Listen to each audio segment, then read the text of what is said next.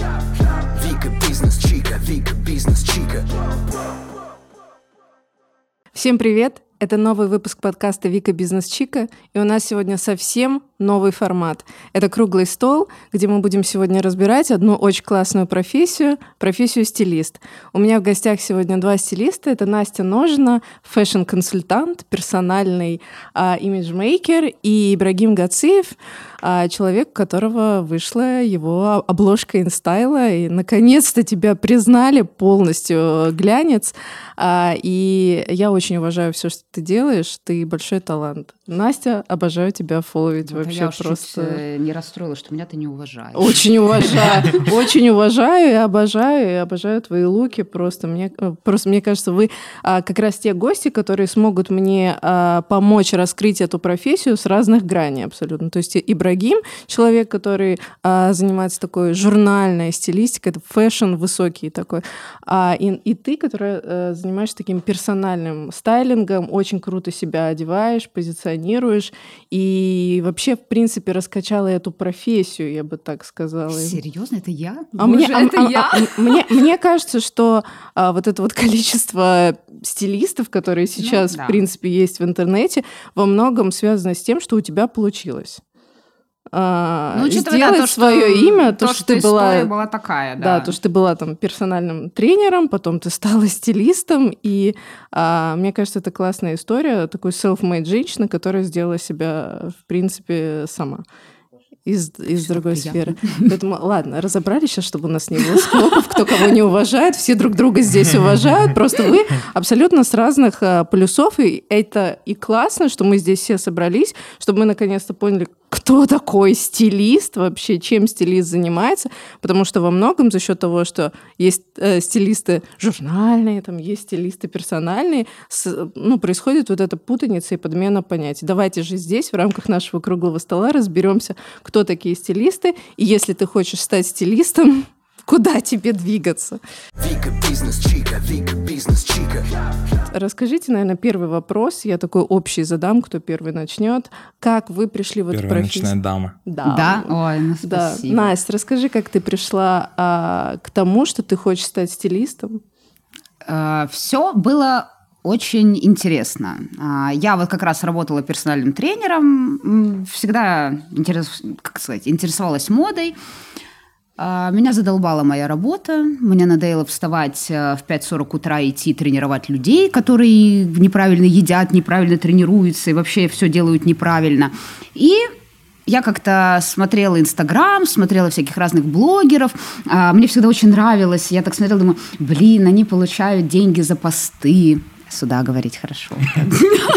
Вон Они- твои камеры. Они получают там деньги за посты, они могут получать бесплатную одежду, они могут получать все. И я хочу, то есть на самом деле моя первая мысль была даже стать не а, то чтобы стилистом, мне хотелось а, даже не популярности, а вот мне хотелось, а, я даже не знаю, чего мне хотелось, просто мне хотелось изменить свою жизнь. И в один день я просто проснулась утром, сказала, что я не хочу идти на свою работу, и подумала, что я делала прикольные какие-то а, снимки из примерочных, там из H&M, вот из масс-маркета. И я просто стала периодически постить а, подборки в Инстаграм.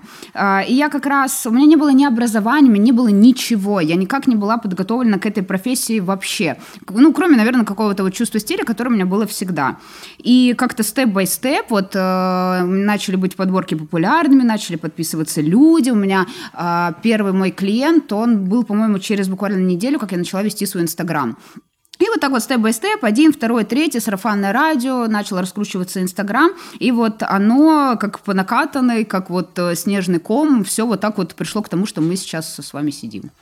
Да. Но у тебя при этом очень сильный личный бренд, и мне кажется, что ты во многом за счет там, своего характера и того, что ты все время говоришь то, что думаешь, например, Вот как это мне кажется, да. что это тебя сильно, в принципе, отличает от вот этой вот всей глянцевой истории, которая Ну, такая закрытая, молчаливая. А, и то, что ну, тебя во многом выбирают те, а, кто кому важна там жизненная какая-то позиция вообще, то есть кому важно вот найти человека, который, типа, знаешь, girl next door. То есть она, Да, типа, да. вот моя соседка, которая, у которой получилось. И как ты считаешь, вообще твои клиенты тебя вот ну, нашли, полюбили за счет твоей, твоего стиля в первую очередь, или за счет того, что ты вот такая свойская вообще девчонка? Ну, мне кажется, что клиенты все-таки больше выбирают за счет стиля, потому что вот одна из э, как раз вот моих э, девочек мне сказала, что, блин, она так круто умеет миксовать там масс-маркет и делать из этого крутые образы, что, понятное дело, с люксом э, у нее все элементарно получится. И, наверное, вот э, какой-то момент стиля, а для, наверное, раскрутки Инстаграма, что, опять же, клиенты приходили, вот эта вот история, что я никогда, вот если мне не нравится, мне не нравится. И я всегда это скажу. Если, например, меня бесит, что меня спрашивают артикулы, я всегда всех э, отправлю туда, куда надо, ну, потому что меня это бесит. И вот там типа терпеть, там что-то из себя изображать я никогда не стану. И, наверное, вот этот вот личный бренд, когда ты говоришь действительно то, что ты думаешь, э, то, что, ну, вот я люблю Макдональдс, и я всегда буду снимать то, что я ем Макдональдс. Не знаю, там, я покупаю одежду везде, где вот только можно, там, это может быть H&M, секонд-хенд, там, не знаю, там, ЦУМ, еще что-то. Я никогда не буду скрывать и изображать изображать из себя что-то. Вот так, как оно есть.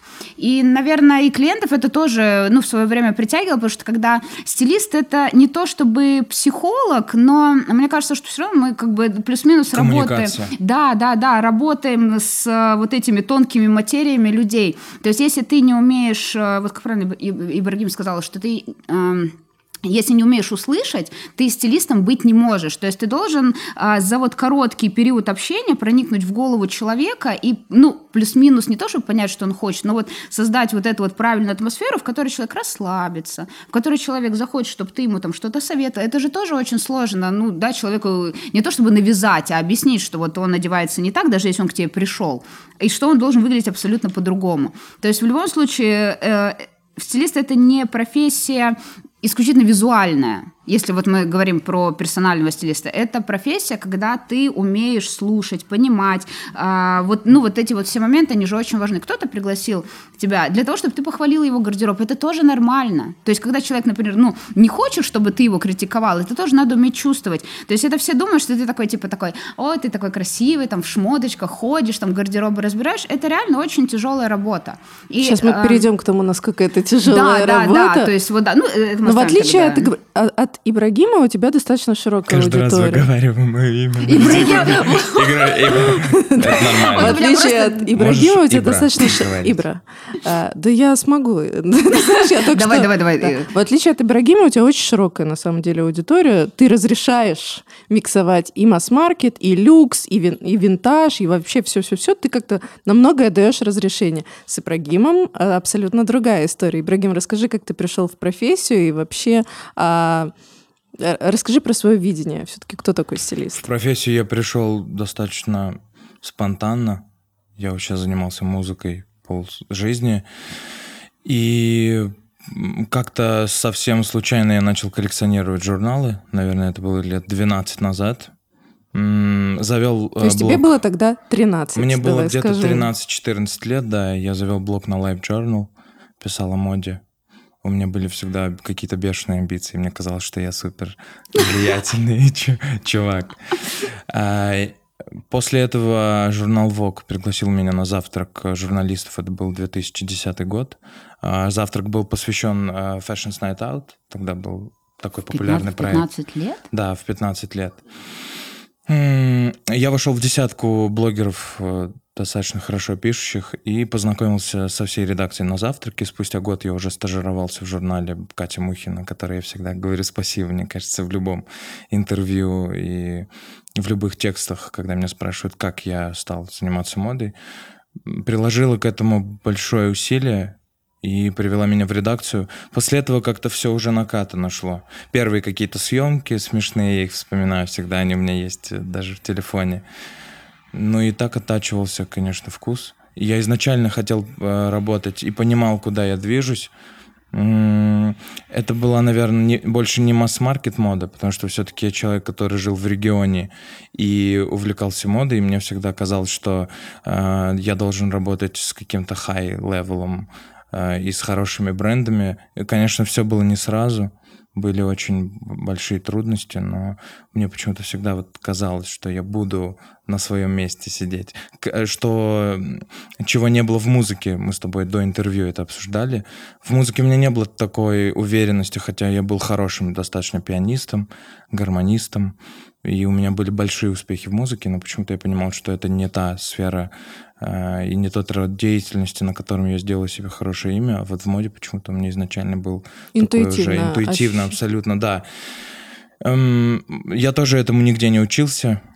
Никакие курсы стилистов не проходил, потому что я до сих пор уверен и всегда говорю, что это пустая трата времени Согласна. и денег. Я ни в коем случае не задеваю ничьи профессиональные качества и навыки, но всегда отказываюсь от преподавания за деньги и конкретно эм, с идеей рассказывать, как миксовать одежду. Это все такой абсолютный симбиоз каких-то стечений обстоятельств.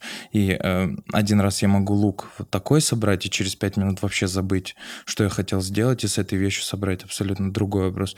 Это что-то неосязаемое, что нельзя пощупать, нельзя потрогать, и чему абсолютно нельзя научить человека, если у него нет своих каких-то задатков и своего видения. Нельзя просто так прийти в моду, и у тебя все равно должна быть какая-то предрасположенность. Ты говоришь, что ты поменял свою работу, но ты чувствуешь, что ты можешь это сделать. Да, да. Ты не пришла просто так и не посмотрела на кого-то и не сказала, о, я тоже буду так делать. Ты либо это можешь сделать, либо нет. И когда я вижу, что люди собирают деньги с молодых э, людей, и мне часто пишут в Инстаграме, посоветуй школу стилистов. Я всегда почитаю там в Британке или где-то лекции, я лишь рассказываю про свой опыт и про то, с чем мне пришлось столкнуться на своем пути.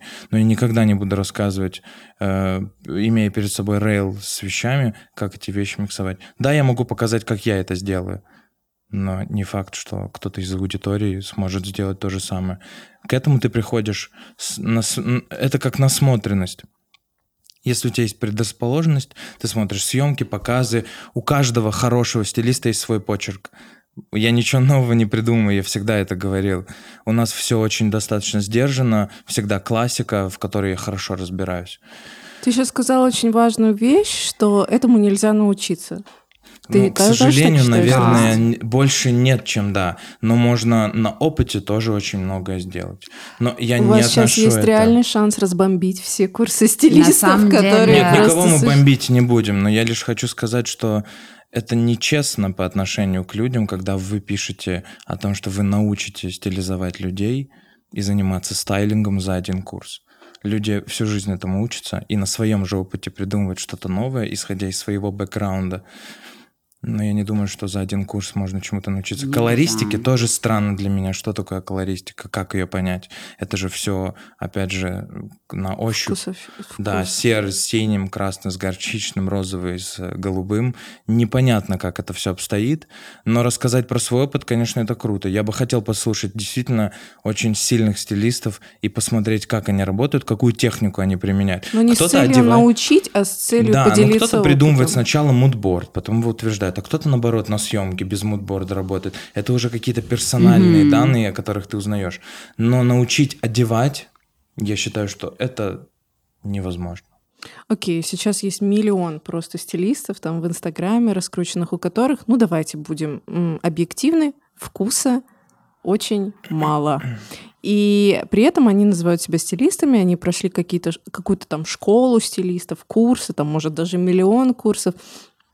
Как вы относитесь к тому, что профессия становится такой растиражированной, и люди, думая, что они разбираются в моде, а, и там себя, к примеру, одевают, вдруг хотят э, кардинально менять свою жизнь и делать то, что они любят, ну, работать с вещами. Как вы к этому относитесь? Как вы относитесь к таким представителям э, профессии? И э, волнует ли вас то, что, ну, так вот э, профессия тиражируется очень сильно? Я люблю смеяться над ними в Инстаграме. Гараж? Ну, честно, может быть, это сейчас ужасно прозвучит, но у меня вот есть отдельная э, категория вот людей, я прям вот их смотрю, и меня всегда очень веселят их образы, и вот это вот. А, Я не знаю, может, потому что я скромный человек. Все, я, например, не могу заявить о том, что я охрененно крутой стилист, что я вот лучшая, что там а, до меня никому не дорасти. Все, то есть я делаю свое маленькое дельце, так, как я его вижу. То есть вот правильно Ибрагим сказал, что э, я же тоже вела курсы для стилистов, но э, я им объясняла как раз вот этот вот опыт, который у меня был, как разбирать гардероб, что туда входит, там, да, э, как ты там на связи с клиентом, ну вот э, какие-то банальные вещи. Я тоже считаю, что никогда нельзя э, человека научить вот это вот от цветотипа, вот эти вот какие-то Ки, Ларсон, вот эти все люди непонятные. Э, и когда ты прикрепляешь там, грубо говоря, к своему профилю, что я вот прошла там те курсы, эти курсы, я вот такая вот офигенная, у меня там разбор гардероба стоит миллион, и я сейчас делаю, я когда смотрю на эти образы, я думаю, Господь всемогущий, что ты творишь? И вот эти вот люди, которых они одевают, вот это вот все же ходит по улице. Я считаю, что понятие вкуса, стиля, это все очень-очень... Забыл это слово. Ну, в общем, я хотел сказать, что когда я вижу стилистов, у которых много подписчиков, и действительно это кому-то нравится, тут индивидуально. Нам нравится или не нравится, а кому-то очень нравится или тоже не нравится. Все очень индивидуально. Безусловно, у меня есть э, какая-то каста стилистов, за которыми я слежу и которые являются моими какими-то вдохновителями. Вот сегодня Можешь назвать? Да, конечно, Света Вышиняк, мои любимые. Я мало слежу за теми, кто одевает персонально, и потому что я от себя это отсекаю. В последнее время я стал понимать, что очень много всего вижу, и меня это расстраивает и забивает абсолютно мое какое-то биополе. Я стараюсь меньше всего, в принципе, смотреть меньше съемок, меньше журналов. Почему? Но есть... Потому что это влияет Потому на что твое меня видение? это чуть сбивает, сбивает. Угу. Потому что э, мы недавно разговаривали со своими друзьями, с моими друзьями о том, что мне всегда хочется производить качественный продукт. И когда я открываю Инстаграм, и там просто у каждого какого-то стилиста выходит по 2-3 съемки в неделю, я начинаю себя грызть за это, за то, что я не так быстро работаю. Быстро работать я не могу по причине того, что каждая съемка занимает время. Я не хочу производить фаст какой-то продукт но при этом себя ругаю за то, что ты не такой быстрый, как э, другие. Поэтому я стараюсь не смотреть. Ну, я расстраиваюсь, думаю, что вдруг я не настолько хорош. Вот кто-то, какие-то стилисты делают кучу съемок, и это, и то, и другое. А ты почему? И ты вроде работаешь, ты только успеваешь сдавать одежду, ретушировать фотографии, заниматься всеми этими отборами и так далее хочу работать на качество. А чтобы работать на качество, чуть надо успокаиваться, успокаиваться и меньше видеть вот этого контента, который постоянно поступает.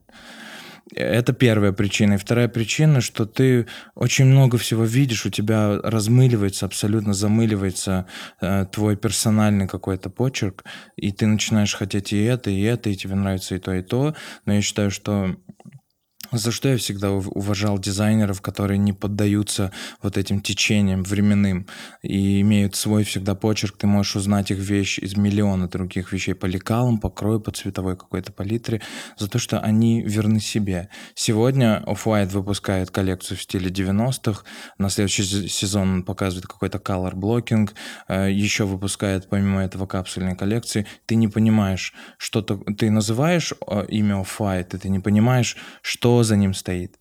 С другой стороны, ты называешь условно там Шанель, и ты всегда представляешь mm-hmm. твитовые жакеты. Или даже Саша Терехов, всегда я говорю, это абсолютная ДНК. Вот я хочу создавать свое ДНК, и для этого сегодня нужно меньше всего видеть, чтобы сохранять какой-то свой баланс и почерк. Очень много контента, очень много фотографий, очень много съемок. Коллекций. Все тебя просто, э, да, тебя все это растрачивает твою энергию, и ты не можешь что-то собраться и что-то хорошее сделать. Поэтому сегодня я стараюсь меньше следить. Но опять же, Света Вышиняк, обожаю ее стиль, я считаю, что это моя вот мой учитель. Она и не только в Москве очень влиятельная, но и на международном рынке. Я люблю Сьюзен Коллер, француженка, она потрясающая стилизует, у нее все такое расслабон. Ну вот есть какие-то стилисты, за которыми слежу. А должен ли классный стилист вообще отслеживать все эти тенденции, весь этот миллиард коллекций Мне в кажется, год? нет, вообще? сегодня нет. Сегодня, наоборот, надо меньше всего смотреть. Имей там 10 каких-то брендов, которые тебе очень нравятся, которые, опять же, передают твой почерк, и ты посредством их можешь там даже клиенту объяснить, что тебе нравится, вот показав эти 10 брендов, и это сразу направляет э, твое видение. Настя, ты как считаешь? У тебя вот много всегда там в личном гардеробе таких топовых э, трендинг-новинок, скажем это так. случайно все. На самом-то деле это действительно случайно. Я придерживаюсь одного правила: надо носить то, что тебе идет. Вот если тебя это украшает, вот я э, сегодня собиралась, то есть мне нужно было там несколько дел э, сделать, и я вот э, два раза, по-моему, переоделась. И вот пока я не посмотрела в зеркало, не поняла, блин, вот я хорошо выгляжу, и я туда приеду, буду хорошо выглядеть, и себя приятно чувствую, что я тут сяду, у меня там штаны нигде не помнутся, и я вот если встану, не буду вся там какая-то такая. То есть все должно быть э, вот к тебе. То есть вот ты должен это надевать, и это должно быть красиво. И то, что даже вот я как-то пытаюсь, ну, бывает, попадаю в какой-то трендинг, то есть это, это чисто случайно. То есть вот мне как, мне вещь нравится, я ее покупаю. Все, без каких-либо вот э, подоплек, чтобы кому-то понравиться, чтобы быть модной, чтобы я вышла там на улицу, люди умерли, еще что-то. То есть ничего такого, в принципе, у меня не присутствует. Тут нравится, покупаю, не нравится, не покупаю. И насколько бы модная эта вещь не была, то есть, ну, у меня вот нет абсолютно никакой привязки. Практика показывает, что в белой футболке и в хорошо сидящих брюках Джинсы. девушки зачастую выглядят намного роскошнее. Это же собственное ощущение, как Вот. ты себя подаешь. Если ты в белой майке, даже в которой ты дома ходишь, выходишь на мероприятие, ты выглядишь шикарно, потому что ты себя ощущаешь на миллион. Тут вообще вопрос не в том, актуально ты одета или нет. С другой стороны, есть вещи, которые реально кому-то очень идут, как вот я всегда говорю, Ксюша Челенгарова. Она роскошна в своем амплуа, но Мгм. вряд ли это пойдет кому-то еще, потому что она абсолютно персональна. Также и Наташа Гольденберг с безупречным чувством вкуса на международной арене, признанная. Это мало кому идет. Но они настолько органичны в том, что они носят, я всегда за это. Да, и это к слову о том, что абсолютно не важно, что ты носишь. Прекрасно девушки носят и прошлые коллекции, и коллекции десятилетней давности, и пятилетней давности, если это, конечно, не какой-то бальман такой, айконик, который еще Мгм. долго будет лежать там, когда Кристоф Декарнен делал эти все плечи, и мундир это Майкла Джексона. было. Это очень красиво, но сегодня еще рановато надевать такие вещи. С другой стороны, есть прекрасный Марни, Прада, э, старый Гуччи, который всегда очень актуальный.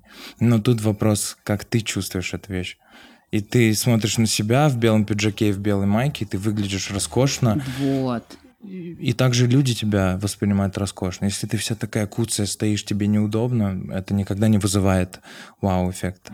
Это же вот э, когда, э, ну, у всех какое-то есть помешательство еще на теме бьюти, но это вот если просто вот к этой теме, когда меня спрашивают, а какой крем для лица купить, чтобы быть красивой, мне тоже хочется как-то объяснить людям, что дело-то не в креме, дело не в одежде, дело вот если вот ты, а, у тебя есть жажда жить, у тебя горят глаза, да что вот если на себя мешок надень, это будет очень круто смотреться. И тебе не нужен ни крем, ничего, там просто вот расчесал волосы и все. То есть люди, мне кажется, слишком сейчас заморачиваются насчет оболочки и не глядят, э, наверное, вот в суть вообще происходящего. То есть, ну, как бы ты вот, э, Ибрагим, ты же стилизуешь... Не стилисты ли как раз провоцируют эту историю, что оболочка first, все остальное... Сегодня вообще нет понятия пров- прово- провоцировать кого-то на что-то. Люди Ну, настолько вообще, стали в целом, развитыми. тенденция, мода, там, журналы. Журналы были влиятельны тогда, когда не было Инстаграма, и все-таки мы Да. покупали журналы, и все, что там писали, для нас это было объективно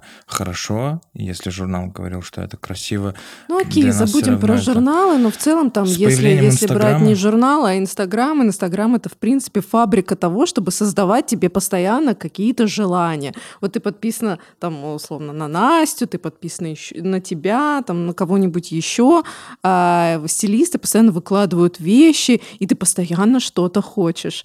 Мне кажется, что как раз... и- мы всегда покупали, и всегда на нас кто-то влиял в этом плане. Я тоже вижу какой-то Мне бомбер. кажется, что не так, как сейчас. Все равно сейчас это вообще уже просто Ну, это работало всегда. Люкс и одежда, и э, покупательская способность, она переживала любые кризисы, любые... э, Ибрагим, но не было столько точек контакта, понимаешь? Не Если было. журнал выходит там раз в месяц, выходил раньше раз в месяц до Инстаграма, к примеру, то сейчас ты это видишь каждый день. Каждый день из разных источников разные вещи по нескольку раз, и ты живешь вот в этом состоянии. Для этого, постоянно. как сказала Настя, Как ты должен исходить вообще? исходя из собственного самоощущения.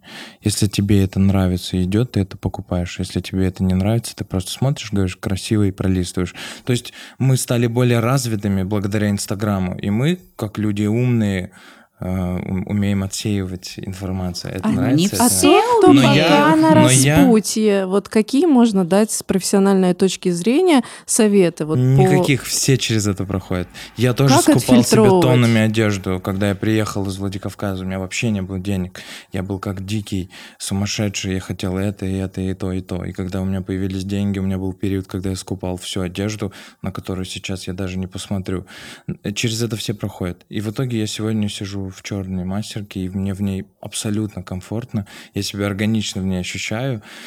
Это всегда будет. Мы всегда будем на кого-то смотреть и хотеть что-то, что на этом, и на том, и на том, и на том. Даже со мной это работает, с человеком, который 10 лет видел все коллекции, всю одежду, и кутюр, и не кутюр. Все равно я вижу на ком-то какую-то определенную вещь и хочу ее себе.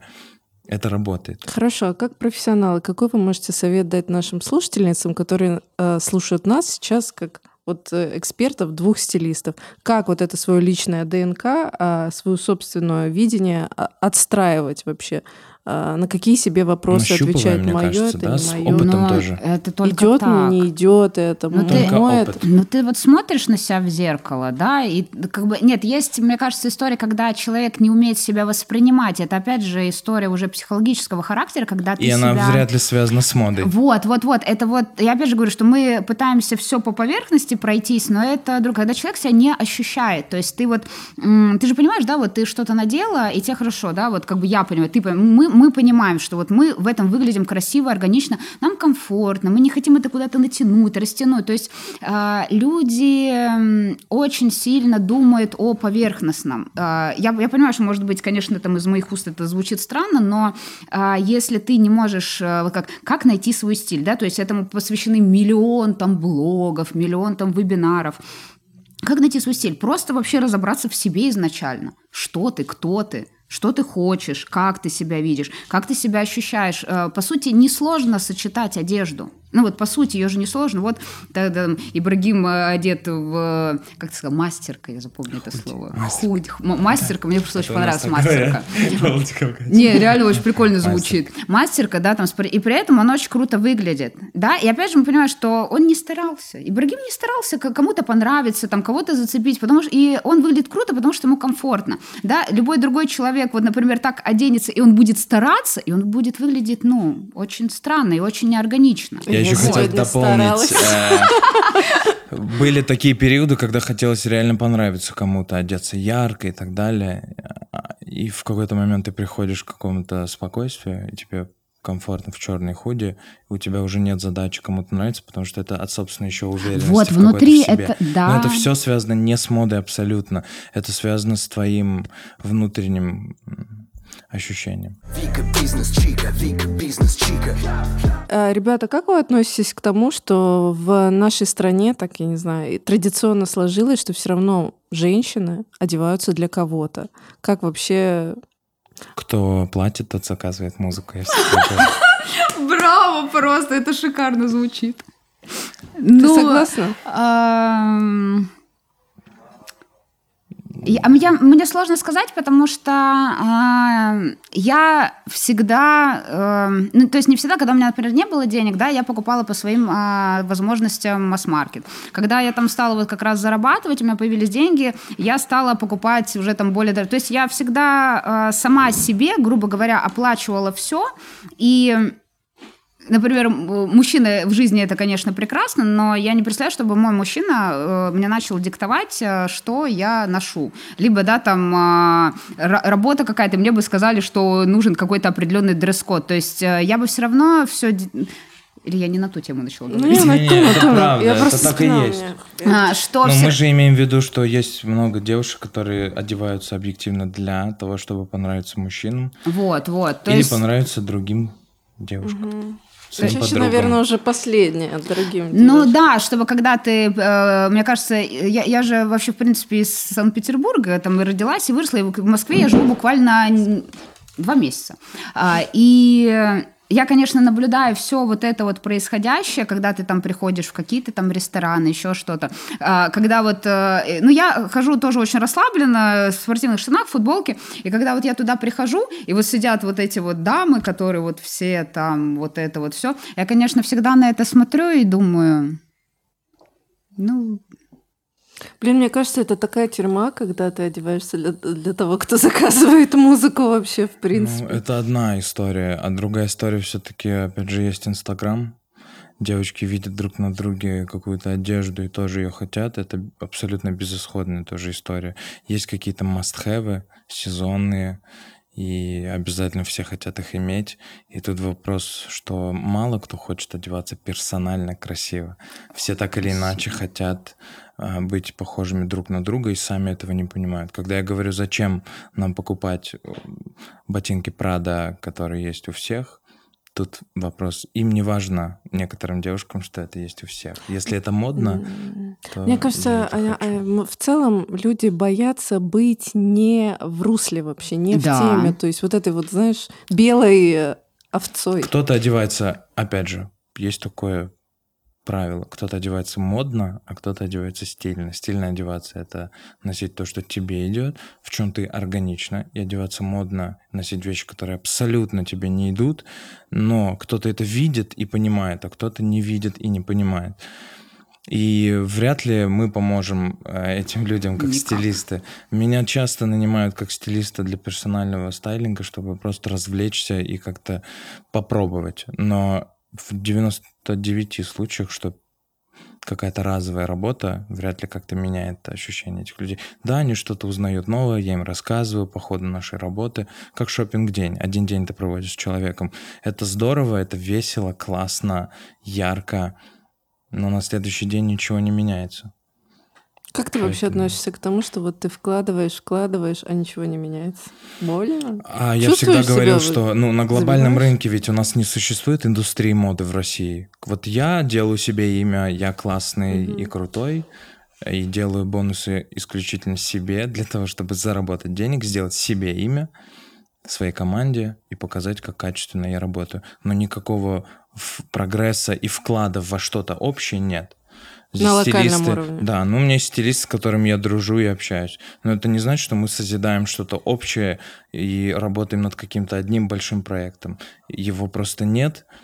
Все работают на себя, чтобы себя кормить и быть классными исключительно в своем персональном случае, но ничего общего нет. Нет общих недель моды, на которые мы бы работали сообща.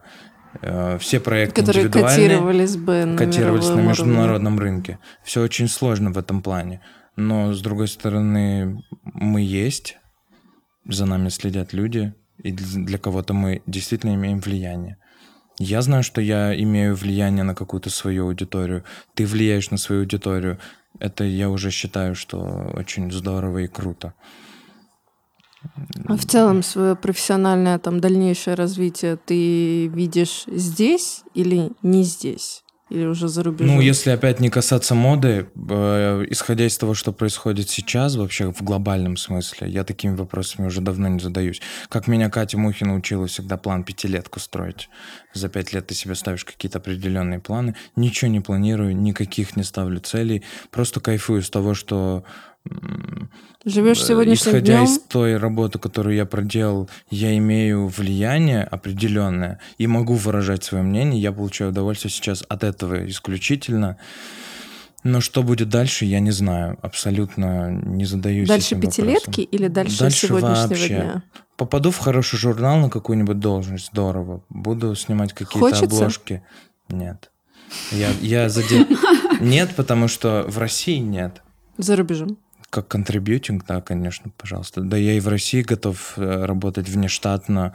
Я все равно считаю, что в журналах работают хорошие кадры, молодые. Тут вопрос в том, э, везде есть свой регламент, и я не готов э, сегодня идти, имея свой какой-то багаж знаний и опыта, сидеть под кем-то и выполнять регламент, потому что я показываю и доказываю на своем примере, что любой мы все на одной поверхности. Кто-то может добиться чуть больше, кто-то меньше, но мы исходим из одних абсолютно условий.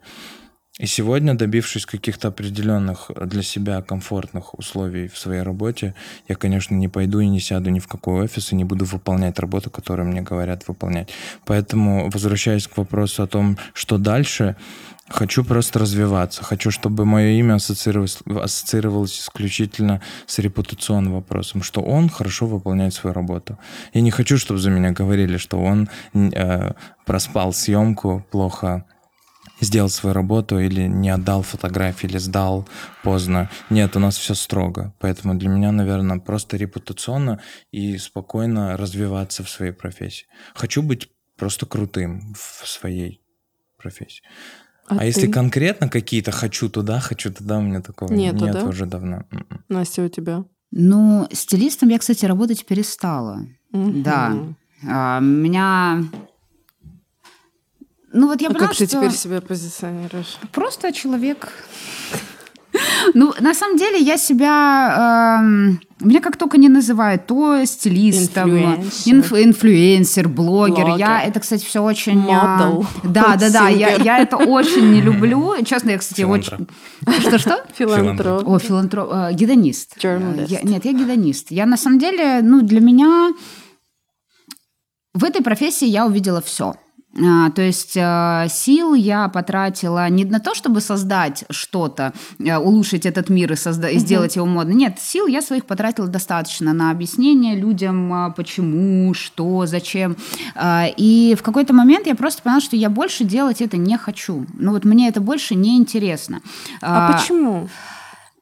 Ну, я, как сказать, я в этой профессии увидела все раз, а второе стилистов стало настолько много, я имею в виду вот именно персональных, а, и Сейчас каждый второй стилист. Я не хочу быть вот в этой вот толпе, вот в этой вот массе. А, то есть, вот, например, да, как э, Ибрагим говорит правильно, что репутационная история раз, э, и вот для меня репутационная история быть стилистом, она уже не работает. Я могу очень редко э, разобрать гардероб, очень редко выйти на шопинг за очень-очень крупную сумму, э, и исключительно для людей, которые доставляют мне удовольствие. Готовы вот, слушать. Да, да, которые, вот я сказала это покупать, и вот мы это покупаем. Я сказала, что это надо выкинуть. Мы это выкидываем. То есть, когда я не трачу свою энергию на объяснение, почему это, почему мы должны это так сочетать, почему мы должны... Если вы пригласили меня, если вы оплачиваете мою работу, значит, мое мнение для вас должно иметь какой-то вес. А заказывать меня просто так для развлека... развлекаловки, Поболтать. Да, поболтать. То есть мы можем прийти в кафе, можно заплатить мне, э, так сказать, почасовую оплату, можем просто посидеть, поболтать. Можем просто походить по магазинам, потрогать вещи. Это все всегда абсолютно без проблем. Но если э, вы хотите, чтобы я какое-то вот видение свое рассказала, если вы хотите, там, не знаю, изменить свою жизнь и все остальное, ну, как бы будьте добры хотя бы слушать и прислушиваться. То есть, э, мне кажется, что профессию стилиста за счет того, что это стало просто адово массовая профессия, то есть это перестало цениться, то есть стилисты перестали цениться, мне кажется, как профессионалы. То есть есть какие-то, да, вот топовые там имена, которые мы все там э, знаем, опять же, как бы эта топовость, она тоже всегда, ну, не то чтобы под вопросом, да, то есть... Субъективно. Да, да, да, она действительно субъективная. Э, и все люди, которые вот на это смотрят, хотят, я тоже так хочу, я тоже хочу одевать людей там. Э, и многие не могут понять, что одевать... Насколько это адский труд вообще Насколько это адский труд раз, и то, что ты, одевая себя, не факт, что ты оденешь других людей, потому что вот у меня а, на кур... Ну, я вот преподавала как раз вот этот вот курс свой э, по а, работе стилистом, и девочки э, задавали вопрос, э, и у меня он вызывал просто шок. А если я не умею сочетать одежду, как мне работать? То есть я хочу быть стилистом, то есть вот это вот глобально я хочу быть стилистом, потому что сейчас все стилисты, мне кажется, настолько обесценило все происходящее, что вот в этой вот профессии я, ну вот именно персональный стилист, да, я, например, съемками никогда не занималась, потому что я поняла, что я не смогу. Вот я, я реально не смогу, мне не получится. То есть у меня есть четкие грани и понимание того, что я могу, в чем я хороша и что я могу сделать идеально. И когда вот персональный шопинг пришел уже вот в такое вот небытие, я поняла, что все, пора уходить. Вот в этой профессии все, что мне надо, я получила. Извини, э, важный момент. Почему ты поняла, что ты не могла бы работать на съемках? Вот мне интересно, как раз вот ты много работаешь на съемках, ты бы не могла работать Это на съемках. должно Почему? быть э, мне кажется, что когда ты работаешь на съемках, когда ты стилизуешь, ты стилизуешь э, не просто человека, вот ты создаешь какую-то атмосферу, Образ. ты создаешь... То есть, да, это такое супер комплексное видение, почему мне кажется, что оно должно быть 100%. очень а, креативное. Но вот, например, да, там, э, если мы будем с Ибрагимом фотографировать там тебя у картины, да, Ибрагим это сделает круто, я это сделаю так, у меня будешь ты, голова и куст. То есть, ну, как бы вот это вот видение, оно должно, то есть... э, Сейчас мы подходим к разнице А. между вами. Мне кажется, это важный элемент, то, что Вот. ты сказала, поэтому я на нем заостряю внимание, потому что мы тут разбираем, собственно, профессию, в чем отличие, допустим, э, тебя как стилиста от Ибрагима как стилиста. Это разное видение. Абсолютно получается. разное. И я как бы понимаю, что я даже не то, что я даже бы не стала пытаться. Потому что это вот опять же, мы приходим к тому, это либо есть, либо этого нет. Все. То есть, понятное дело, что ты можешь набивать руку, а если у тебя уже есть талант, ты ее просто набиваешь. То есть с нуля, вот если я сейчас пойду, вот э, И- Ибрагим меня начнет учить, э, а как вот надо делать съемки, я думаю, что это получится полная фигня. Скорее всего. Потому что, ну, вот это вот видение, оно во мне, это, как, знаете, как э, умение петь, там, а, вот это вот есть дар какой-то. Там э, дар видения, дар там э, голоса, дар, э, не знаю, там... Но при этом важный же, мне кажется, нюанс, то, что там то, что делаешь ты, например, это очень там применимо к жизни, например. А то, что, ну, образы во время съемки, они часто с жизнью как бы не мэчатся. То есть Ну, не в моем случае. Это я отстаю, пожалуй. Давай, отставь, потому Нет, что- я никогда не делал какие-то супер трэш истории. Если ты зайдешь в мой инстаграм, у меня всегда Нет, я не про супер супер всё. трэш истории, ну, допустим, Мои там как раз луки я делаю- или Не. вуаль, ты вряд ли это наденешь. Ну, есть какие-то обычной жизни. стилистические определенные проекты, конечно, которые я делаю. Но что касается моего видения и моего инстаграма, там все достаточно всегда просто. Мне как раз нравится создавать такую моду на стыке э, искусства и э, жизни, что любой лук, который мы собираем, его, в принципе, можно так или иначе применить в жизнь. Мне нравится такая мода и всегда нравилась, поэтому я никогда не делаю что-то сумасшедшее за гранью. И когда люди задаются вопросом, почему мои съемки так актуально выглядят, весь секрет в простоте. У нас всегда максимально убранные волосы, чистый макияж, какие-то несколько акцентов, всегда очень все классическое, аккуратное, хорошо сидящее. То есть в ну, у меня всегда получалось делать и то, и другое. С другой стороны, когда я начинал работать с э, персональными клиентами, у меня это изначально не получалось, потому что тут вопрос в пропорциях тела. Но с годами, конечно, я научился понимать, что идет, какая длина юбок, брюк, пиджаков. То есть ты все приходит с опытом. Ты с любой я, конечно- пропорцией тела сейчас можешь работать? Да, мне это очень нравится делать, потому что это вообще не мода и не подкалывать на съемке вещи. Ты понимаешь, что у кого-то рост метр пятьдесят пять, у кого-то метр восемьдесят один, и как-то вот это органично получается делать. Но это опыт мой. А Я понимаю, что size, ей например? идут э, высокие брюки, ей высокие не идут, ей там длина слишком некрасиво визуально укорачивает рост. С плюс-сайз я не работал, это, я признаюсь А честно, очень интересно. сложно. Ты такой вопрос задаешь, который очень Не политкорректный. не полит... Не, он политкорректный, но я, на- наверное, это было бы сложно. Я, конечно, хочу сделать несколько историй с плюс-сайз моделями, не потому, что это актуально, а это актуально давно, а потому что, наверное, сейчас мне бы хотелось что-то красивое сделать. Но все равно я человек, могу сказать, старой школы во всем. Мне все, что новое и суперсовременное, чуждо. Мне нравится такая классическая мода.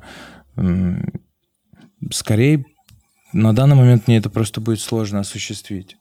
Если плюс-сайз модели снимать, это нужно делать красиво, к этому надо готовиться и хорошо прорабатывать свою идею. Просто так взять и снять Нет, мне бы не безусловно, хотелось. безусловно. Мне Ну, просто Возможно, в будущем, да, я это обязательно сделаю.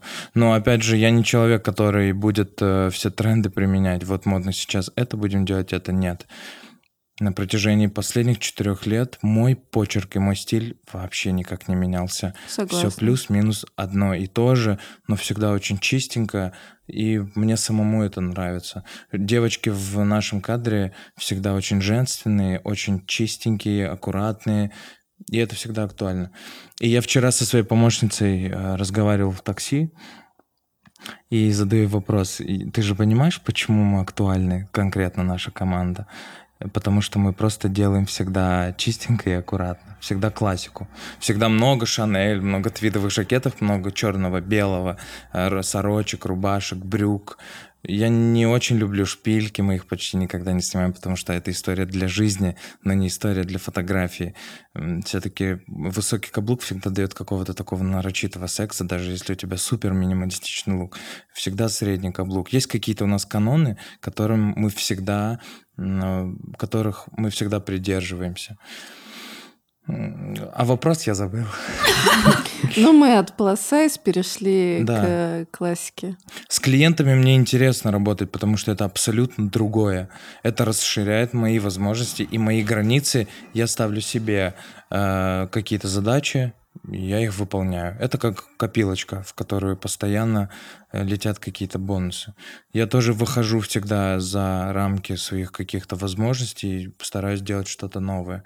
Но опять же, я же говорю, никогда кардинально нового от меня ты не увидишь. Я буду делать всегда то, что я хорошо умею делать. И э- этим я, наверное, ну, буду и цениться. Не могу я сегодня снимать 80-е, а завтра 90-е, а потом э, офф-white, и потом какие-то э, яркие флуоресцентные цвета. Я не хочу этого делать. Я, з- я силен в том, что у меня хорошо получается. То, что уже наработано. Вика бизнес чика, Вика бизнес чика. Мне, мне очень хочется поговорить про какие-то разочарования в профессии. То есть, с чем вы столкнулись? Например, ты мне до интервью говорил, что там люди, к примеру, а, во многом разочаровали. То есть, то, что ты попал в эту индустрию, там тебе люди, ну, как бы не все. Меня, ну, это скорее не разочарование, меня всегда расстраивало. Вот, э, Расстраивало. Настя рассказывала про то, что очень много стилистов стало в Москве. И в какой-то момент я стал расстраиваться, но это были, собственно, мои комплексы и какие-то неуверенность какая-то в себе, и мне казалось, что вот много стилистов, что я забыл в этой профессии. А сейчас я понимаю, что стилистов может быть куча, но действительно те, тех, кто очень хорошо выполняет свою работу, их по пальцам посчитать э, одной руки, и можно не досчитаться там одного пальца. А, а что касается... Тут проблема нашей индустрии еще в чем, опять же, дополняя то, что говорила Настя. А, Я стою, например, 5 рублей и выполняю свою работу очень хорошо. Есть стилисты, которые стоят рубль. И клиент зачастую, тот, кто дает нам работу, он даже не понимает, чем я отличаюсь от того, кто стоит рубль, и задается вопросом, почему Ибрагим стоит 5 рублей. Позову того, кто работает за рубль. И тут вообще не вопрос в качестве. Ему зайдет и то, что я сделаю за 5 рублей, и то, что сделает другой стилист за рубль. Это будет абсолютно разная работа, но у нас другой вопрос, что клиенты зачастую и люди, которые сидят в больших компаниях, не понимают, чем отличается хорошая картинка от плохой. Им нужно быстро сдать проект, позвать того, кто быстро на следующий день сдаст фотографии, а не будет их ретушировать качественно неделю.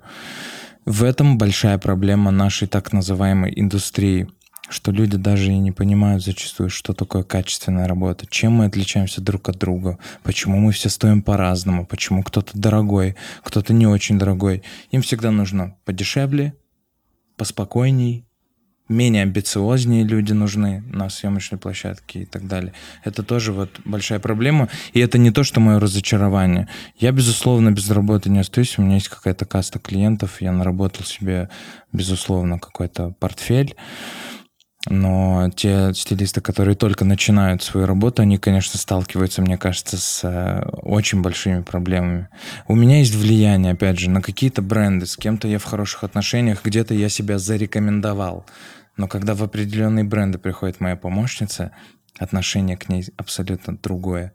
И люди могут знать, что это моя помощница, она пришла от меня, но то, как они разговаривают со мной и с ней, это две абсолютно разные категории общения. Поэтому здесь, в Москве, нужно просто на пролом создавать себе какую-то супер репутацию, чтобы иметь доступы сюда, сюда и сюда. Поэтому вот молодые стилисты, мне кажется, сталкиваются с гораздо большими проблемами, нежели мы, которые уже Это все равно имеют свое имя, и это имя работает на нас. Э, В Европе немножко все-таки дела обстоят по-другому. Там э, тебя любят за талант в большей степени, ну и, конечно, за твою коммуникацию, потому что индустрия моды — это в первую очередь коммуникация, то, как умеешь ты общаться, как умеешь выходить спокойно, без нервов, из каких-то диалогов, умеешь договариваться. Мой талант, я всегда говорил, в позиции стилистической работы, он где-то на девятой строчке.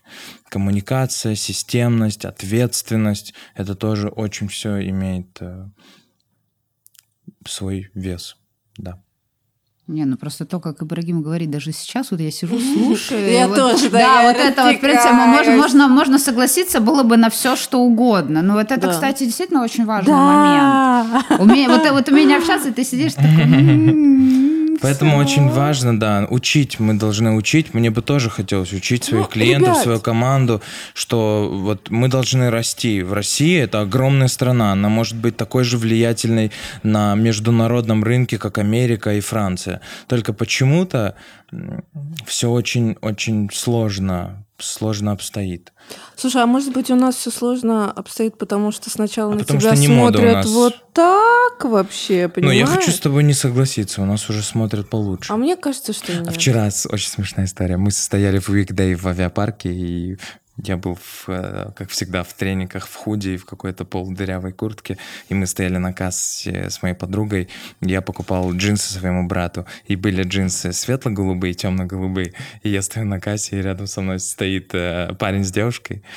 И меня продавец спрашивает, а эти джинсы оставляйте или эти? Я говорю такую фразу. Я говорю, давайте оставим светло-голубые, они более модные. И парень с девушкой тут меня вот так посмотрели, и девушка не смогла сдержаться, она начала смеяться и ушла куда-то в рейлы.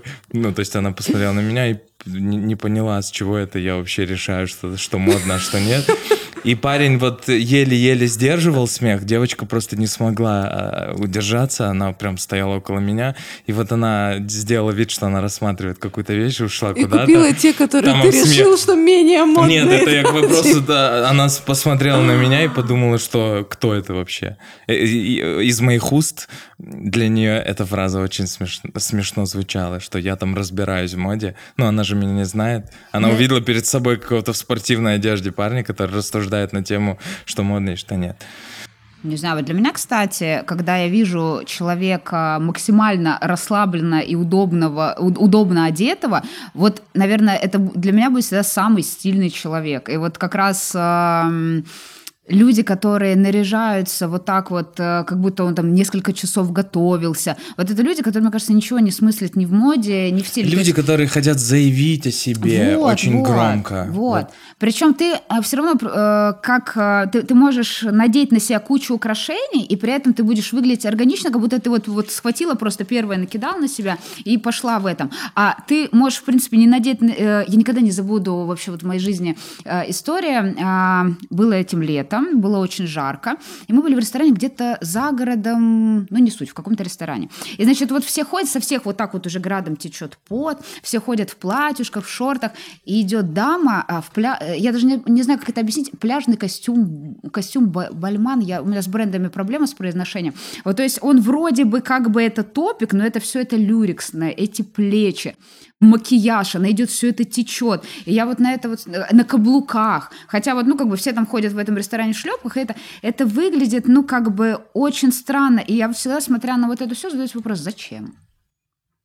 Я не знаю, к чему я это рассказала, но просто вот... э, Я Вы хотела, меня, чтобы тоже вы это у меня знали. такие болтушки. Я сейчас начну модерировать жестко нашу беседу, как в Клабхаусе, отключать ваши микрофоны Черт возьми, по а. очереди. Не дают высказаться. Куда меня Ладно, пригласили? шучу. Я Здесь- про всё- я про свободный- наболевшее. Здесь свободный микрофон. Ладно, я, я задам пару вопросов, которые мне кажется, что очень важно обсудить для тех людей, которые смотрят нас и хотят быть стилистами, как ты, как ты. А, вот скажите, пожалуйста, вот от чего э, вы бы хотели предостеречь а, наших слушателей, которые смотрят на вас и думают, бля, хочу... Точнее, у нас не матерятся, простите. Блин, хочу стать стилистом. Вот что бы вы хотели сказать вот этим девчонкам, мальчишкам, которые посмотрят нас и решат, что «О, хочу быть как Настюха, хочу быть как Ибрагим». М? М? М? Кто первый? Ну, я хочу сказать в первую очередь, что это все равно очень сложная профессия. Безусловно, я всегда благодарю Бога за то, что имею, и мне в жизни очень сильно повезло заработать хороших денег на своей профессии.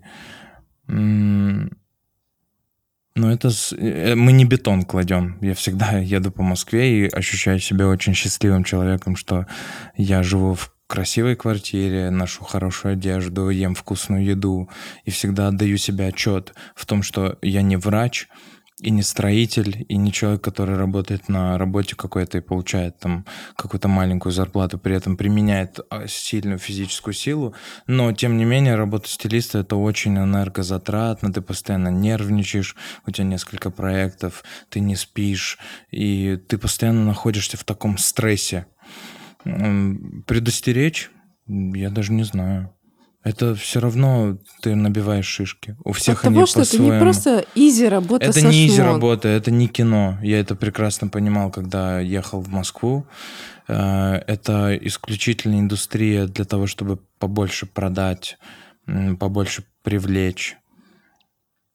Уже эта индустрия давно перестала быть чем-то красивым исключительно ради искусства. Ты прекрасно понимаешь, что производится огромное количество одежды, которое нужно быстро продать, и дизайнеры не успевают это шить. Раньше мода была искусством и для стилистов, которые ездили на показы, общались с дизайнерами, действительно прикасались к чему-то очень элитарному были закрытые показы, было мало Инстаграма, все было очень ценно.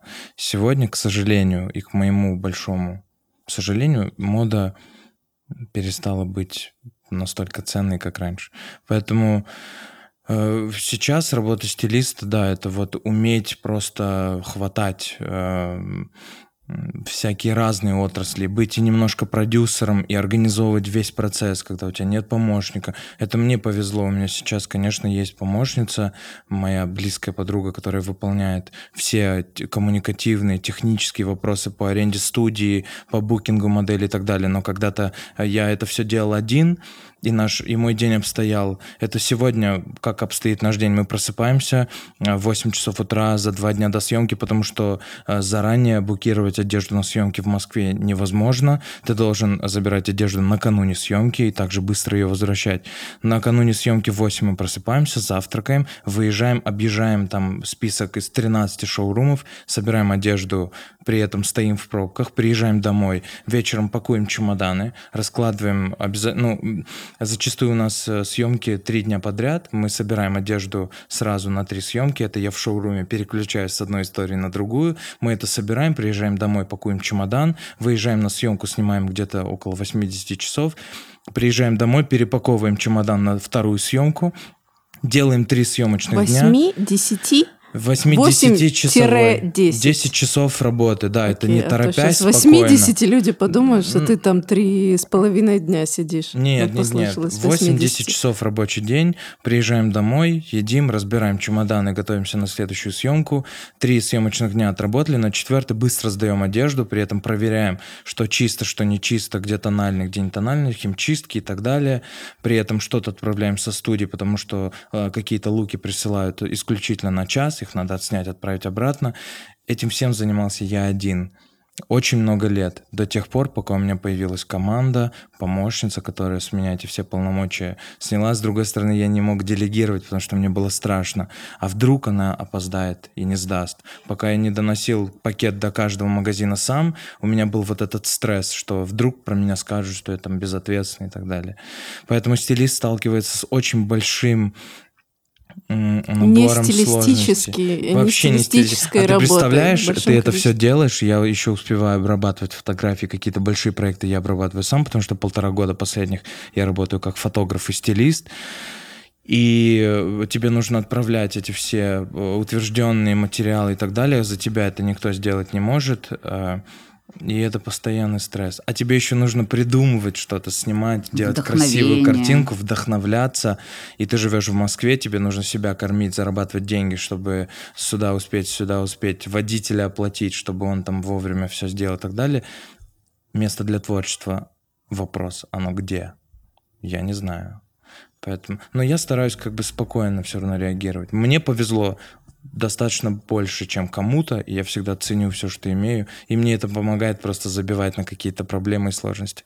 Все равно есть красота, тебе присылают всегда красивую одежду на съемки, ты радуешься, что вот Шанель сегодня, завтра Луи Vuitton, и ты вроде на журналы не работаешь, и стилистом какого-то издания не являешься, mm-hmm. при этом снимаешь все актуальные коллекции, потому что бренд в тебе заинтересован как в микроинфлюенс таком стилисте. Это есть какие-то такие эм, как это сказать? Ничего страшного, пусть всегда. Есть какие-то бонусы, за которые ты все равно готов работать. Я стал ездить на показы, это тоже здорово. Я сижу и ощущаю себя частью этой индустрии. Как абсолютно недавно я начал ощущать себя частью Москвы, что это мой дом, я здесь живу, меня где-то ждут, я создаю какую-то коммуникацию, и это, конечно, в, как в работе стилиста мне очень помогает двигаться вперед. А то, что это абсолютно не творческая профессия, но это любой стилист скажет. Просто кто-то устает раньше, кто-то устает позже. Я боюсь одного, что в тот момент, когда я смогу снимать топ-моделей и действительно Ты начну снимать классный журнал, я знаю кучу историй, что никто до этого не доходил с таким энтузиазмом. Я знаю лично людей, которые имели честь снимать Амбер Валету, Даутсен Кросс, абсолютно всех топовых моделей. Вот у меня сейчас мурашки по коже. Угу. И я смотрю на них, им это уже не надо. Они просто сгорели, и у них абсолютно потухшие глаза. И я боюсь одного, что вот мы каждый день столько работаем, мы действительно очень много работаем с нашей командой, мы постоянно снимаем, постоянно что-то придумываем. Вот сейчас мы встречались с девочкой, которая делает парики, мы сейчас заказываем целую серию париков, хочу что-то новое делать но боюсь, что я могу перегореть, потому что столько «но», столько каких-то шурупиков, винтиков, которые постоянно должны сойтись в один какой-то баланс, что силы ну, просто заканчиваются периодически. Настя, ты, я так понимаю, как раз а я выгорела вот, как раз, вот да, в вот, этой э, профессии. Я это последствия угу. вот всего произошедшего. На самом-то деле, да, если наверное, вспомнить, э, как я работала, сколько я, получается, проработала три года. Причем при этом, при всем, я не только разбирала гардеробы и ходила по магазинам. Я же очень часто э, там где-то выступала, вела какие-то мастер-классы. То есть я просто вспоминаю то, как я даже в Москве э, жила, я из Санкт-Петербурга приезжала на работу, и вот как начинался мой день. В 5 утра у меня Сапсан, в 11 я приезжаю сюда в шоурум, там веду эфир в Инстаграме, потом бегу бегу куда-нибудь на разбор гардероба, вечером у меня, например, шопинг, я прихожу, ложусь, засыпаю. Следующий день у меня там опять какой-нибудь эфир в шоуруме, там опять какой-нибудь разбор гардероба, все это на метро, все это бегом, Москву я не знаю, я хожу с этим вот навигатором. Например, вечером я улетаю в Екатеринбург вести мастер-класс, оттуда возвращаюсь там в Питер опять на разбор. То есть это я, как сказать, я человек э, по силам очень, то есть я сильная внутри, но вот по силам э, бегать и что-то постоянно делать, я очень быстро выдыхаюсь, то есть я не могу. Э, и когда я вот на какой-то момент все равно уж тебя перемыкает, то есть ты начинаешь зарабатывать и ты начинаешь жадничать, ты хочешь все, вот ты хочешь... Я приезжала в Москву, и я просто ненавидела Москву, потому что я приезжала, у меня там, грубо говоря, неделя, и у меня нон-стоп, то есть у меня не было ни одного выходного, и я уезжала, ну, как бы вот так вот просто вот лежа в Сапсане. И вспоминая, наверное, это все, я могу сейчас сказать, да, что я это реально вот э, я просто перегорела этим всем.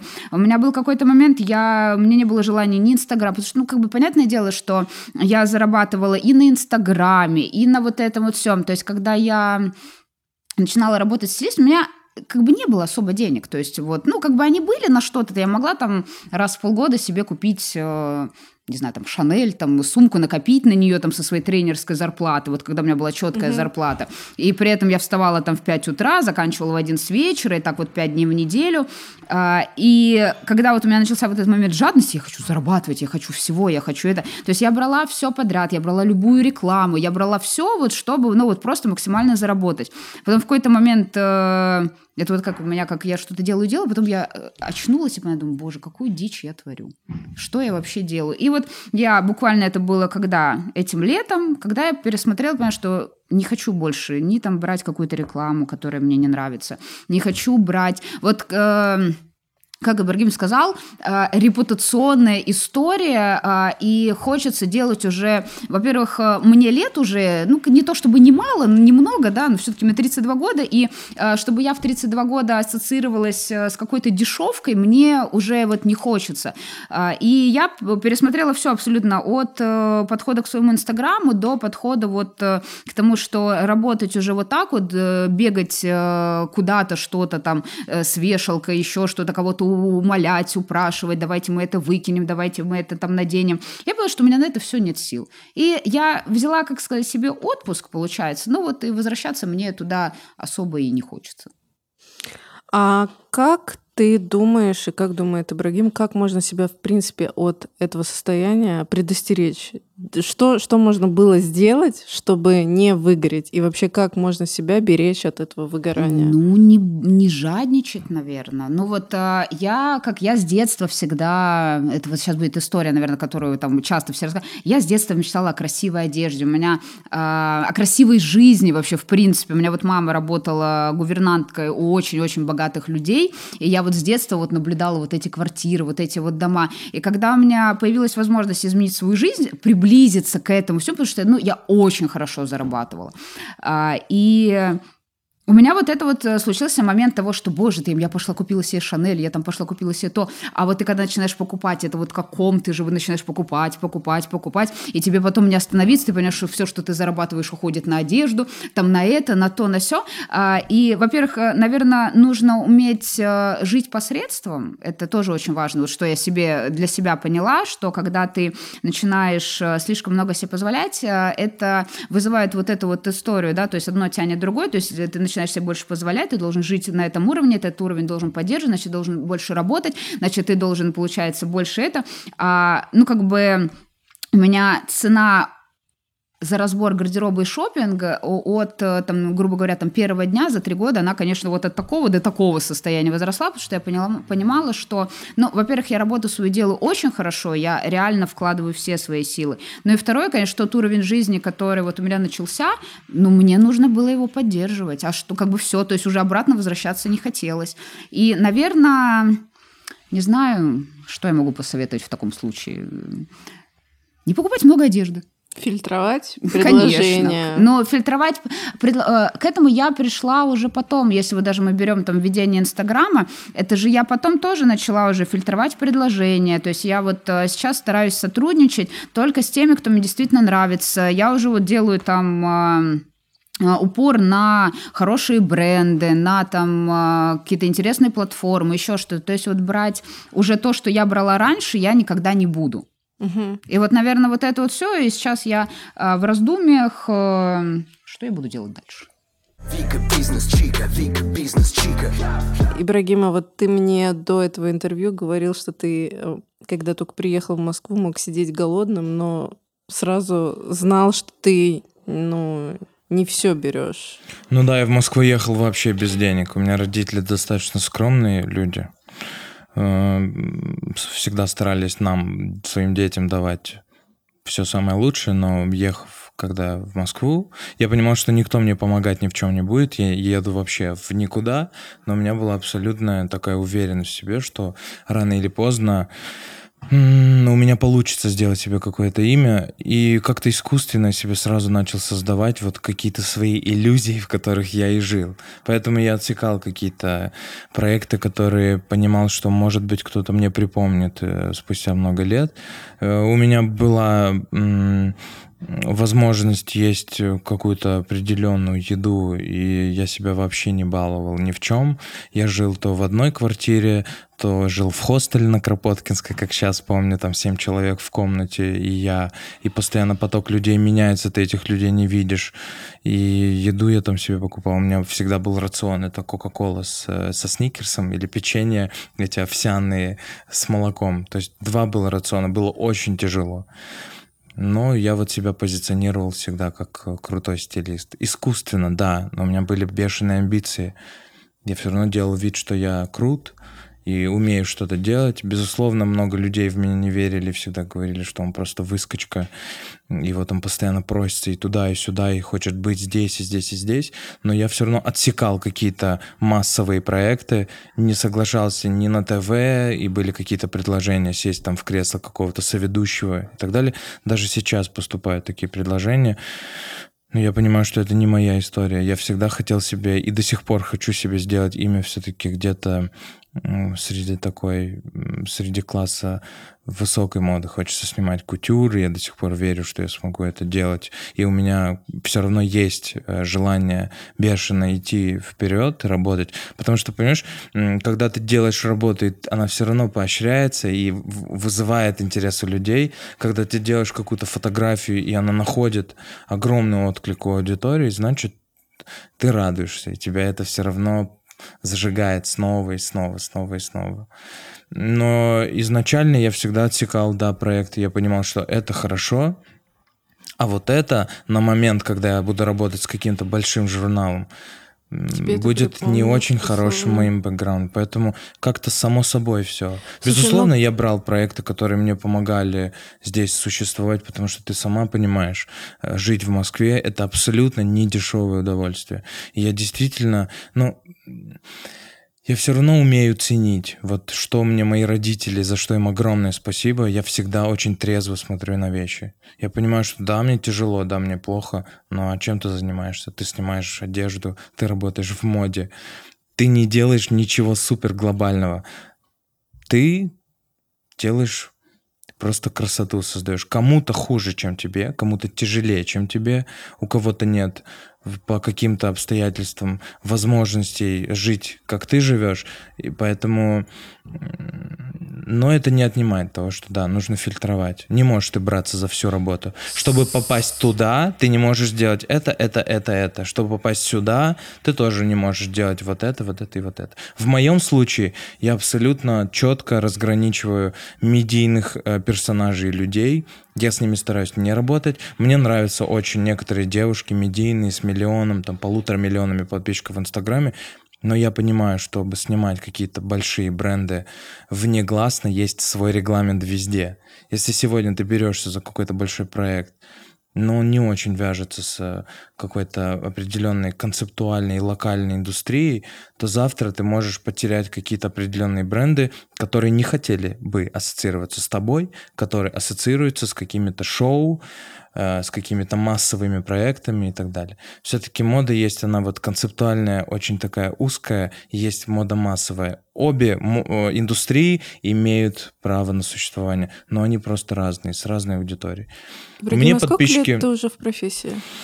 В 2014 последний раз я перебрался в Москву, и вот с 2014 года, считай, угу. по сегодняшний день, Но это при... уже как осознанная такая моя профессия. Но при этом твоя вот первая обложка вышла вот только сейчас. Издания меня не зовут. Почему? Ну вот ты сразу себя там условно начал позиционировать, типа вот как стилиста, который работает только с high fashion, не берет все подряд. Почему про наших стилистов таких, э, которые, допустим, сразу заявляют себя, типа, как э, я работаю там только с люксом, там только с определенными. Почему про них все равно локальный глянец не пишет? Извините, для меня это последняя, э, последняя животрепещущая тема из тех, которые а, затрагивают лично меня, потому что я а, в блюпринт...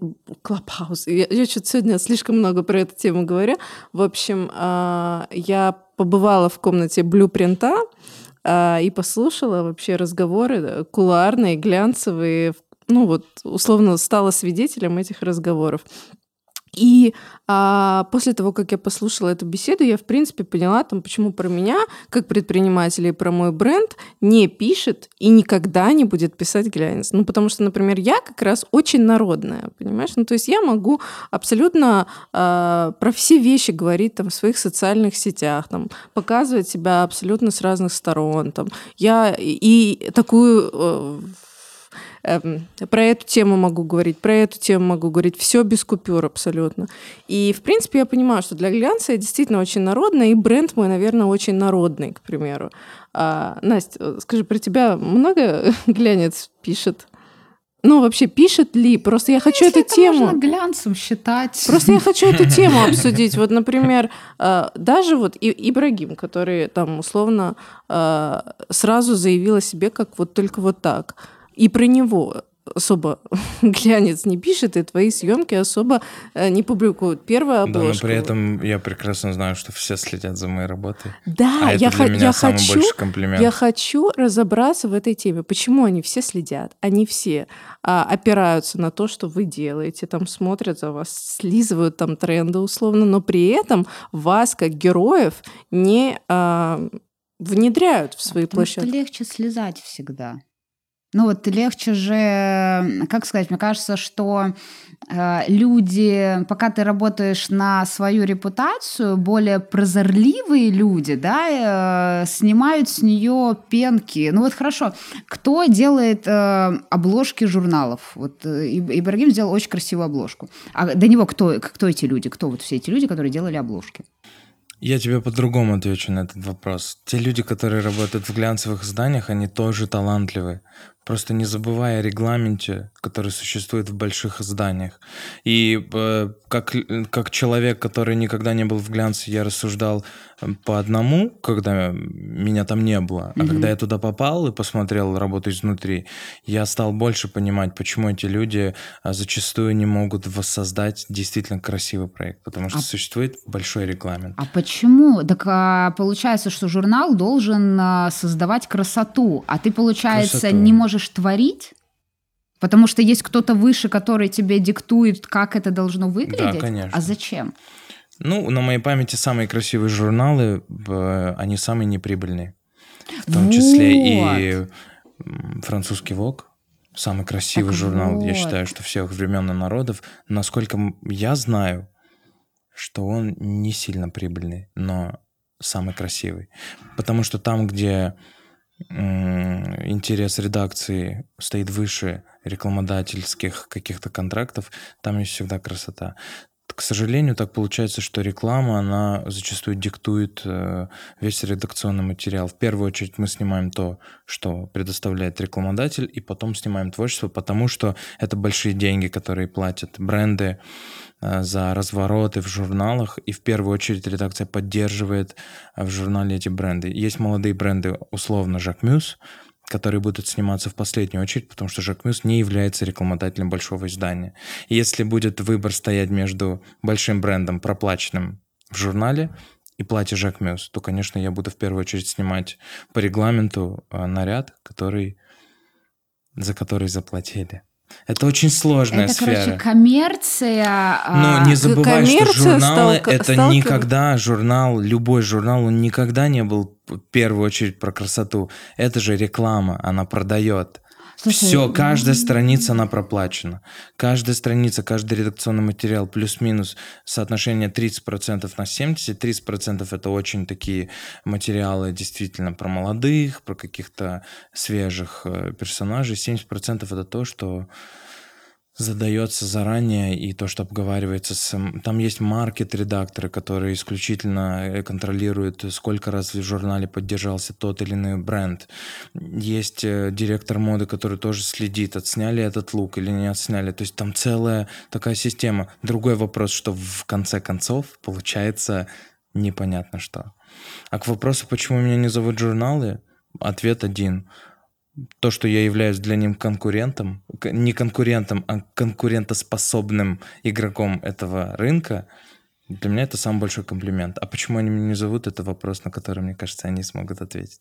Я никогда не стремился попасть в журналы глянцевые. Я стремился создать вокруг себя атмосферу глянцевого мира, в котором мне будет комфортно жить. А то, что фактически меня не зовут э, снимать журналы, и вот InStyle меня позвал, за что им огромное спасибо, я написал всей редакции, для меня все равно, для, как для парня молодого, который приехал э, из Владикавказа, это как такая галочка очень хорошая, достойная, что редакция смогла доверить мне эти материалы и что старалась не лезть в процесс и слушать и слышать меня и мою команду. За это им огромный низкий поклон, потому что я тоже понимаю, что они сидят под издателем, очень влиятельным издательским э, аппаратом, и то, то, тоже согласовывают все обложки. Они не могут просто так взять и выпустить любую фотографию. Есть там э, контакт с глазами, есть профиль. То есть э, бывает много разных каких-то подводных камней, которые приходится утверждать.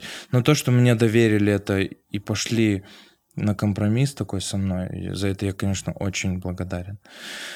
Остальные журналы меня не очень часто зовут, но я не знаю почему. К вопросу об, об отношениях у меня со всеми нормальные отношения. Мне самому сложно ответить на этот вопрос. Но мне нравится, конечно, что за, мне, за, за мной следят все стилисты, все фотографы. Следят. Да, это здорово. А При зачем этом, когда нам... я скидываю пресс-релиз э, нашего бренда, нам пишут, э, сколько стоит Может эта быть, публикация. Они хотят подарки. Они хотят денег. Они хотят денег, да. В общем, можно сколько угодно а, об этом рассуждать, но другой вопрос, что ты уверена в своем продукте, ты делаешь классное дело, и я делаю классное дело, и ты делаешь классное дело. Это же самое главное. Моя аудитория моего инстаграма условно в неделю может составлять э, э, полный трафик э, да. одного глянцевого издания. Вопрос тогда, зачем мне глянцевый журнал, если я зарабатываю нормальные деньги? Я также снимаю Шанель, я также снимаю Dior, Louis Vuitton. Сам себе журнал. Я сам себе журнал. Вот и по это сути здорово. кстати, Но вот я да. так и хотел делать. Я хотел, чтобы мой инстаграм был как мини такой журнал, и чтобы бренды действительно были заинтересованы во мне, как в человеке, который делает делает э, достойные, хорошие съемки, при этом работает с клиентами, при этом я закупаю одежду в бутиках, я за, закупаю одежду в самих брендах, то есть бренды видят оборот денежный, который там я могу делать в сезон, и я им интересен не только как стилист, который просто снимает их вещи, но и как стилист, который со своего инстаграма может продать э, условно там костюм какой-то красивый. То есть мне нужно еще быть влиятельным не просто выложил картинку и собрал лайки, а я хочу реально работать как мини-журнал. Брать одежду и брать на себя полномочия, что я смогу ее красиво снять и продать кому-то. От 12 Stories. Круто. От 12 Stories кардиганы, я помню, тоже у нас был фурор. Мы снимали такую лоту, взрослая такая красивая модель в этом полосатом кардигане 12 Stories, который с таким откидным воротником. Я помню, что э, только из нашего инстаграма там продалось огромное количество этих кардиганов. Девочки даже писали, я купила, я купила, я купила это для меня больше комплимент, нежели просто снимать для какого-то журнала. Мне, конечно, бы хотелось, чтобы культура читания журналов у нас в России существовала как можно дольше, но, к сожалению, она у нас умирает гораздо быстрее, нежели в Европе, потому что в Европе... Блин, Ибрагим, а не кажется ли тебе, что чтобы журнал жил, надо туда пускать все таки новые какие-то лица, новые видения, там, возможно, а, где-то не зарабатывать деньги, но при этом как Смотри, бы... есть проверенный стилист, который уже 10 раз снимал для журнала. Не очень хорошо, но всегда быстро, качественно и проверено. Вот есть условно, новый извини меня, пожалуйста, вот условно Настя бы завела там какую-нибудь колонку, позвали бы ее сделать колонку там трендов, они бы продавали офигенно, мне кажется, просто. Я думаю, продавали бы, да, потому что, ну, было у меня пару раз... Это как минимум а, привлечение новой аудитории Конечно, твоей к этому журналу. конечно. Как, условно, Почему так привлечение делать? моей маленькой аудитории к журналу InStyle. Это тоже классный такой, это классная Да. коллаборация. Нет, это об- получается как обмен а, вот этой вот аудитории. Я Как э, рассказываю... Розалия записывает трек с э, Билли Айлиш, и Билли Айлиш с одной аудиторией, и Да. Розалия с другой. Или как Уикенд и Ариана Гранде. Да. Это абсолютно разные полярно артисты, но они делают дуэт. Ну, мы не дошли до этого. Ну, коллаборация- подожди, может быть, у нас еще это будет. Блин, мне кажется, что это абсолютно правильная вещь сказать, что должны быть какие-то коллаборативные истории, то есть э, обмен, потому что так, ну, просто, блин, Жаль, что мы глянцевая выпускаем художественный номер э, тогда, когда Европа это сделала два года назад. У нас в Абсолютно. этом году выходят обложки, нарисованные художником. Мне действительно жаль, что мы видим, ш- мы, в принципе, тоже идем в ногу со временем, потому что у нас есть Инстаграм, он стирает границы между Америкой, Парижем и Россией, но почему-то мы что-то делаем гораздо позже наших заграничных коллег. К этому тоже есть вопросы. Ибрагим, ну я вот так тебе скажу, Настя, э, и, и Настя, вот я как бренд, например, я представителем бренда себя считаю, а вот я просто для себя поняла, что моя задача — это работать очень так точечно с зарубежными изданиями и вообще нанимать себе там пиарщика, который будет э, заниматься моим имиджем на зарубежной арене, чтобы меня в принципе наша локальная э, глянцевая история увидела, потому что они не пускают, они не смотрят, они, ну то есть они смотрят, все они смотрят, но просто они делают вид, будто тебя нет, Тебе будто надо ты подружиться с директором Да, спецпроекта. конечно, надо со всеми подружиться. Ну а что, что мне делать? если я просто хочу быть талантливой, а не дружить со всеми? Быть независимой. Я независима. Это лучшее, что ты можешь делать. Вот я сегодня независимый тоже. Меня никто не может уволить, меня никто не может позвать на работу, а потом убрать с моей должности. Мне ни- никто не может что-то запретить, что-то разрешить. Я сам себе все разрешаю и запрещаю, и э, выбираю проекты, которые я буду снимать, и которые не буду снимать. Я считаю, что мне тоже с этим очень повезло, но помимо везения это большой труд. Но сегодня я этим могу похвастаться. А люди, которые же сидят в журналах, они не выбирают. Им говорят снимать Да. эту вещь, и они будут ее снимать. И будут стараться снять ее красиво. Другой вопрос, что получится на выходе, никто не знает. А тебе-то прям надо быть в глянце? Нет, Ты знаешь, как я обижался, что меня не зовут в глянцевые журналы? Я думал, что я лох. Я плохо работаю, и я бездарный. И только несколько лет назад я успокоился на эту тему и просто стал действительно нормально работать и делать то, что я хочу. И уже забыл вообще про то, что меня не зовут журналы. Но меня это обижало, и обижало скорее мой какой-то талант. Меня не признавали на рынке. Я признал сам себя. Это гораздо больше и важнее, нежели кто-то. То есть я увереннее стал в себе. Я сего- сегодня себя абсолютно уверенно чувствую на рынке. Зарабатываю хорошие деньги. Эм, Дружу с брендами посредством хороших фотографий, а не потому, что я дружу с какими-то пиар-директорами. Ни с кем я не дружу, ни с кем я не общаюсь. Со всеми поддерживаю нормальные, абсолютно рабочие, уважительные отношения. На мероприятия не хожу, ни на каких тусовках не бываю. Просто хочу, чтобы меня знали. Вот мы дадим ему вещь, он ее хорошо сфотографирует, у нас будет какое-то какая-то обратная связь. Пожалуй, это самое крутое. А обижаться на то, что тебя не зовут в журнал, извини, ну, это, это не главное сегодня. Работать Я- над собственным контентом это круче. Ты независима. Все, что сегодня независимо, в этом огромная сила, понимаешь? Люди до сих пор работают в офисе, сидят под кем-то, под каким-то руководством. У них меньше возможностей, чем у нас. А у тебя есть возможность сегодня сидеть с нами и записывать какой-то я не классный обижаюсь, подкаст. я просто развиваю тему. Мне интересно. Это про э, анализ. это- Ты про всегда это анализируешь и говорить. понимаешь, что лучше быть здесь Да. и сейчас на своем месте, чем Мне интересно это говорить, мне, мне интересно разбива- э, разбирать тему, и добавлять в нее щепотку критического мышления и своего мнения, и как бы советоваться с профессионалами индустрии. Для этого мы здесь, и мы можем без купюр обсуждать какие-то вещи, которые могут быть в головах тех людей, которые нас посмотрят. Например, Мгм. которые делают классное дело, которые делают свою работу, но при этом остаются а, как бы непризнанными. Все-таки в сфере моды есть определенные типы, а, как правильно сказать, левелы признания, условно. Я вот понимаю, что если бы мы завтра поехали в Америку и э, одели бы какую-то звезду такого достаточно high-level класса, то я понимаю, что завтра бы нас разорвали здесь в Москве на клочья. Да, я тебе об этом и говорю. Но это издержки нашей так называемой тусовки. Здесь всех любят за какой-то статус, скорее не за талант. Если ты вот если ты умеешь быть как хамелеон, знаешь, сегодня с этими, а завтра с этими, и здесь улыбнулся, и там улыбнулся, здесь сказал привет, и тут комплимент кинул, и успел еще одновременно там в другой части зала кому-то подмигнуть. Любят таких людей.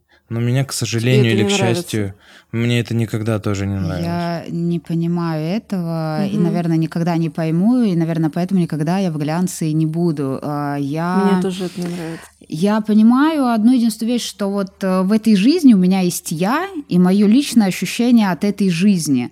А, И переступать через себя, то есть я достаточно много переступала через себя, я ненавижу говорить по телефону.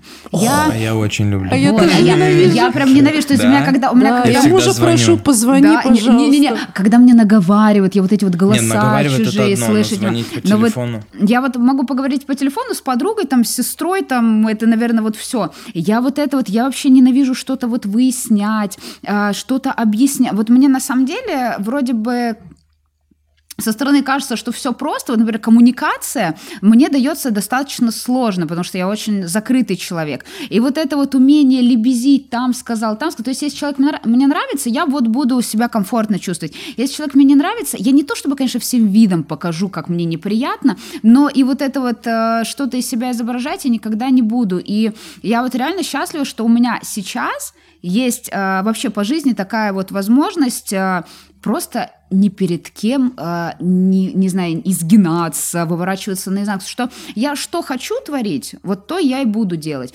И я вот тоже помню, сколько я работала с э, брендами, когда они мне присылают вот это вот ТЗ, вот такого вот размера, и ты сидишь и твою мать, Просто зачем? Просто вот вы сшейте нормальную одежду, и тогда вам не нужно будет ничего делать дополнительно. Никогда. У вас и так все раскупят. И я вот э, сколько на это смотрю, и ну как бы я понимаю, что э, реально есть люди, которые делают что-то по регламенту, есть вот люди, которые вот творят вот что-то вот свое. И действительно надо, это все равно зависит от силы характера. Когда ты имеешь вот силы э, противостоять всему вот этому вот происходить, да, тебя не признают, да, ты там э, лишаешься каких-то там контрактов, там каких-то денег, денег, еще что-то. Но все равно, когда ты имеешь вот эту вот внутреннюю силу гнуть свою линию, ты в любом случае рано или поздно к чему-то придешь. Признают тебя, не признают. Вот, вот эта вот внутренняя сатисфакция, когда ты не поддался вот этому общему давлению, она все равно всегда будет. И, ну, как бы я вот так вот, э, вот я говорю, что когда я вот, грубо говоря, заработала вот все, что там мне хотелось заработать, получить, я поняла, что все, вот теперь моя жизнь, она будет такая. Я не приму ни одну ТЗ, если мне не нравится. Я не возьму ни один бренд, если... Я не пойду никогда на какую-то вот съемку, если мне не нравятся люди. Я не пойду ни на какие вот также, кстати, мероприятия, на которые я тоже не... Когда... А раньше, когда я начинала, я вот ходила на все мероприятия. Я думала, что надо с этими людьми общаться, надо им понравиться, надо там засветиться, надо сям засветиться. То есть вот я через все вот эти... Ну, вот это колоссальная растрата энергии. Вот, вот, вот. Я все эти уровни прошла. Ну, кому-то и... это нравится. Да, кстати, реально есть Кому-то вот... дает, э, наоборот, это, да, ресурс. Да, только вопрос какой и Мне насколько кажется, долго этот ресурс может себя. Вопрос... Вот. Теперь я очень счастлива сидеть дома, наслаждаться кино, там, не знаю, ужинать, все без выхода вообще куда-либо. То есть, э, ну вот, э, вот это вот ощущение действительно выгорания и всего остального, когда ты пытаешься все сделать, и вроде бы ты и там, пыта... ну, короче, я вот понимаю, что это не мое. То есть попытаться всем понравиться и делать то, что я не хочу, и то, в чем я не... Вопрос ради чего? Ну вот ради чего? Ты все равно ты потеряешь себя, ты, опять же, свой талант можешь, ты все можешь растерять, если ты будешь пытаться жить не своей жизнью. Да, есть люди, у которых это получается. Реально вот есть. Я к ним не отношусь, поэтому я вот хочу делать то, что я умею, и то, от чего я действительно получаю удовольствие. Напечатают меня когда-нибудь в глянце, чудесно. Не напечатают, да я плевала на это все. Вот, ну, как бы у меня есть я. Все. Мне самой собой еще офигенно. Да, главный итог этого всего, что ты можешь позволить себе выбирать.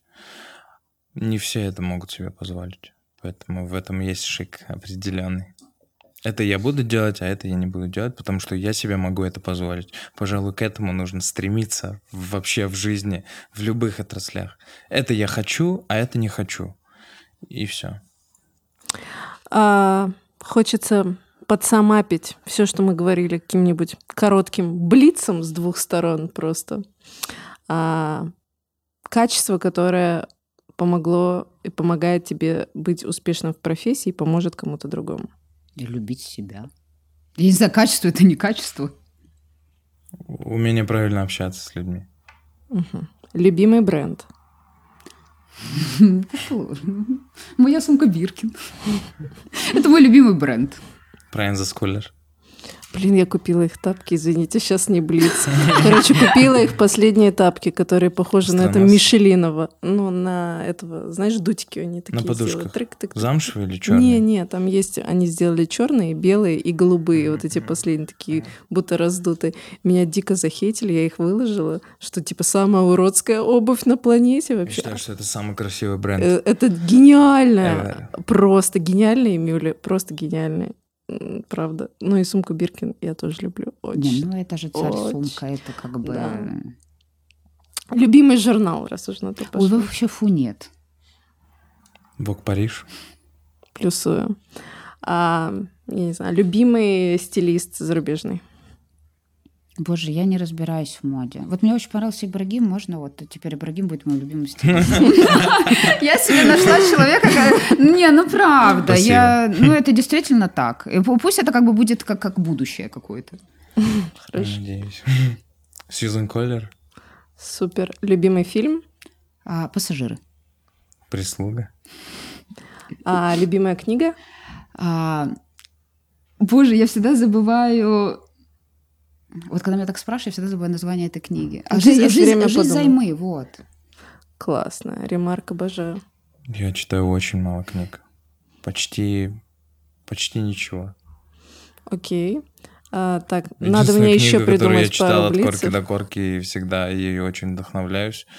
Будет очень глупо звучать, но это книга, выпущенная креативным директором американского Грейс Кодингтон, такая рыжеволосая абсолютно культовая женщина, выпускала свои мемуары и рассказывала о жизни и о работе со всеми фотографами и мэтрами глянца, о каких-то казусах и смешных историях. Это такая большая книга.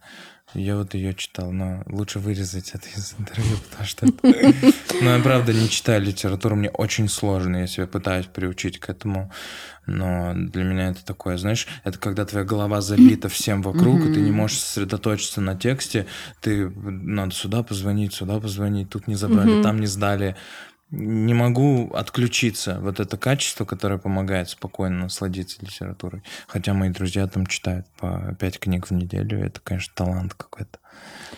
Абсолютный. Спасибо.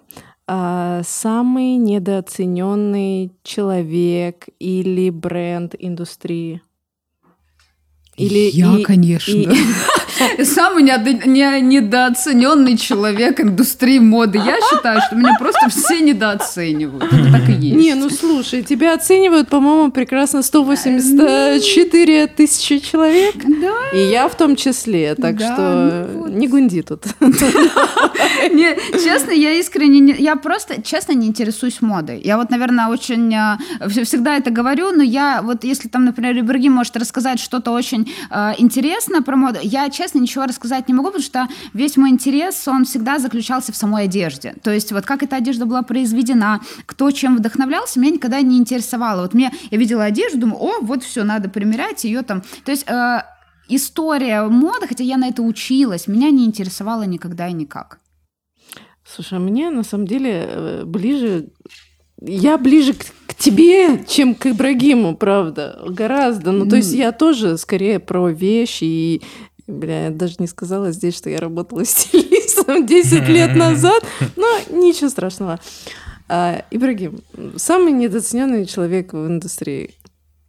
Или самый там не, неоправданно забытый там? Или кому не хватило денег?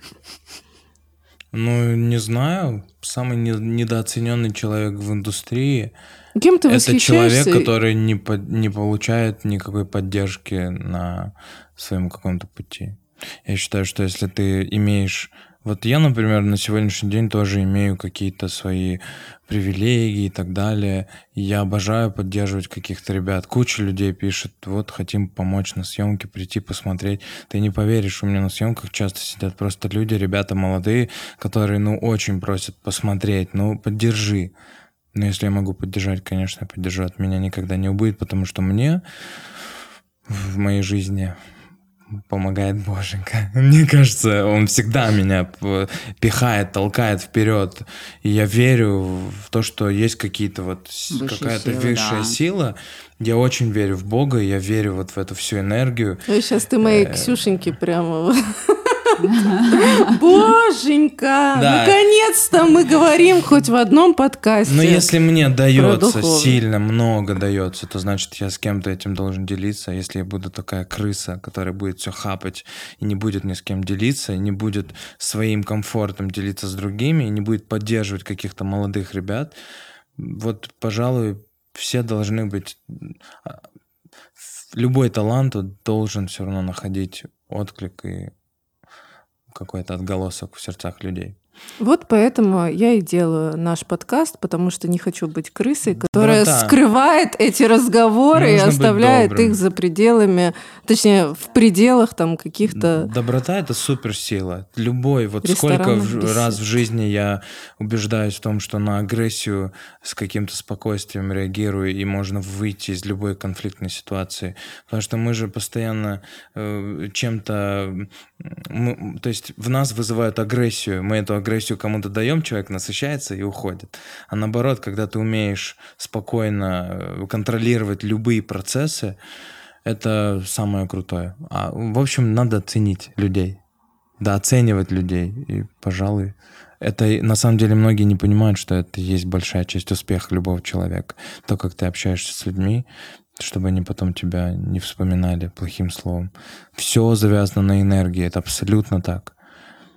Нужно быть человечным и порядочным. Это, пожалуй, самое главное для меня. Вот я, например, получаю огромное удовольствие от того, что я реально честно себя веду по отношению к себе и к окружающим. Мне никто никогда не может в меня упрекнуть в чем-то. И в этом есть огромный кайф. Огромный Настя. кайф. А я, кстати, полностью согласна. Ну, тут добавить нечего, потому что история энергии раз, и еще история везения, но мне кажется, что тут все равно это история какой-то энергетической части, потому что без везения ты можешь уработаться вдоль, поперек и по диагонали, ты можешь разгружать вагоны, но никакого успеха ты никогда не добьешься. И тот момент э, о том, что надо делиться всем. Я, кстати, тут тоже абсолютно согласна, потому что когда ты гребешь все под себя, когда... Но все равно вот этот вот закон э, обмена энергии, он должен быть как восьмерка. Ты отдаешь, Как получаешь. и деньги, они тратятся. Можно Вот, потратить все вот. деньги подчистую под ноль. И быть уверенным в том, что завтра эта сумма приумножится вдвое. Нельзя копить деньги, нельзя их собирать в конверт и не тратить ни на... То есть мне всегда моя подруга говорит, если ты хочешь что-то очень сильно себе купить дорогое, ты никогда не должен об этом задумываться, ты должен идти и покупать. Конечно, в размеренных каких-то количествах, но это все вот энергия. Деньги, они должны тратиться, зарабатываться, Да. тратиться, зарабатываться. А когда ты все копишь, копишь, копишь, все хапаешь, хапаешь, хапаешь, при этом не позволяешь себе какой-то нормальный уровень жизни, хотя, казалось бы, ты зарабатываешь нормальные деньги, э, к этому есть большие Я вопросы. выключаю ваш микрофон, молодой человек, вы разболтались очень. Ребят, на самом деле, а, спасибо вам огромное за то, что мы здесь все вместе собрались, такие разные, и все-таки вместе, и обсудили, на самом деле, наверное, самую... а, я не, я не знаю, Противоречивую противоречивую, да, профессию а, современного Инстаграма, мне кажется. Ну, кстати, это реально так. Но в- вот еще одно скажу. Стилистов, опять же, может быть сколько угодно. Если кто-то хочет быть стилистом, нельзя обращать внимание, нельзя нас- смотреть на то, сколько их много в Москве и в мире. Это абсолютно не имеет никакого значения. Главное качество, и все. Если вы делаете качественную работу, то это всегда будет по достоинству. Хорошо, а у меня вот такой вопрос. А если человек, например, верит в себя, хочет быть стилистом, но нифига качественную работу не делает? как оценить вот, это вот просто вот меня всегда тоже, вот, потому что мне часто задавали такой вопрос, и что типа, ну вот человек, вот он прям все, он это, но он творит дичь. Но он же счастлив. Это да. Вот и все. А, ну это всё, в принципе, да. Логично. Зафинаримся, типа, вот так прям. А, смотрите, я... Ну, это сейчас сюр какой-то, но реально, я была в комнате в Клабхаусе. Что это такое? Я постоянно про это забей, я, я слышу. тебе расскажу сейчас, запрети, потому что это будет сейчас на 20 минут, если я буду рассказывать, что такое Clubhouse. А, э, это, короче, где ты общаешься только голосом. Там есть комната, ты можешь собираться мне сразу туда. Мне тоже не понравилось очень. Нет, да. ну Господь. И ты это в режиме а, live общаешься. И, в общем, я была в комнате в Клабхаусе и была одной из э, спикеров. И тема была про синдром самозванца, в принципе. И вот как Которым я кто... болею всю жизнь. Вот послушай, да, как Реально. кто борется с синдромом самозванца, как выйти. И пришел парень, а, по-моему, украинский креативщик, Павел его зовут.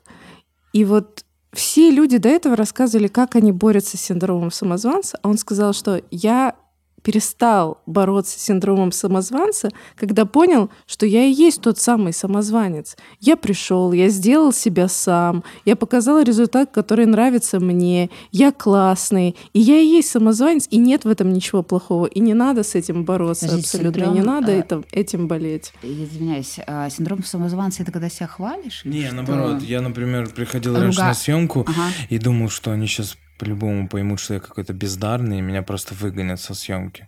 Это только вот у меня прошло, наверное, года два назад. Это, короче, если подсамапить нашу беседу, что, в принципе, если ты хочешь быть стилистом, если ты будешь в Хочешь этом быть, счастлив, будь. Как будто То- тебя разоблачают в твоей бездарности, что ты притворяешься хорошим стилистом, но на самом деле ты бездарный. Как Интересно. Если хочешь быть стилистом, будь. Ну Хочешь нету, быть, будь, нету, нету людей, которые могут тебе запретить быть тем, кем ты хочешь, чтобы вы- быть в этой жизни У счастливым. всех разные просто представления, разные цели в любых профессиях. Разная аудитория у всех. Кто-то И глобально, скажет, на самом деле, если рассуждать на эту тему, то мы никому ничего не можем запретить, если человек Конечно. реально счастлив, и он кайфует от этого. Прикинь, вот мы думаем, что какой-то стилист реально бездарный, а он так счастлив от того, что он делает, и он просто считает, что это произведение искусства. Как э, нормальные образованные люди, что мы можем сказать? Ну, он молодец. Да. Если у него хорошо получается, если он реально находит отклик у большой аудитории, хотя нам кажется, что это абсолютно бездарно, это здорово. Так не, не нам, на самом деле, не субъективно. нам судить, конечно. Кто-то... Я э, уверен, что кому-то моя работа вообще не нравится. Я абсолютно в этом уверен. Кто-то говорит, да ну, что он там делает? Ничего такого. Это Сто процентов такие люди есть, и это нормально. Просто Тут хочется подытожить, нашей что образованности. каждому найдется Лучше мы будем место. образованными, да, людьми. Да. Спасибо вам, ребят, что согласились прийти. Спасибо. Это Ой, было спасибо очень прикольно. И это был подкаст Вика Бизнес Чика. И у нас в гостях а, была Настя Ножина и Ибрагим Гациев. Спасибо, ребят. Вика бизнес чика, Вика бизнес чика. Вика бизнес чика, Вика бизнес чика.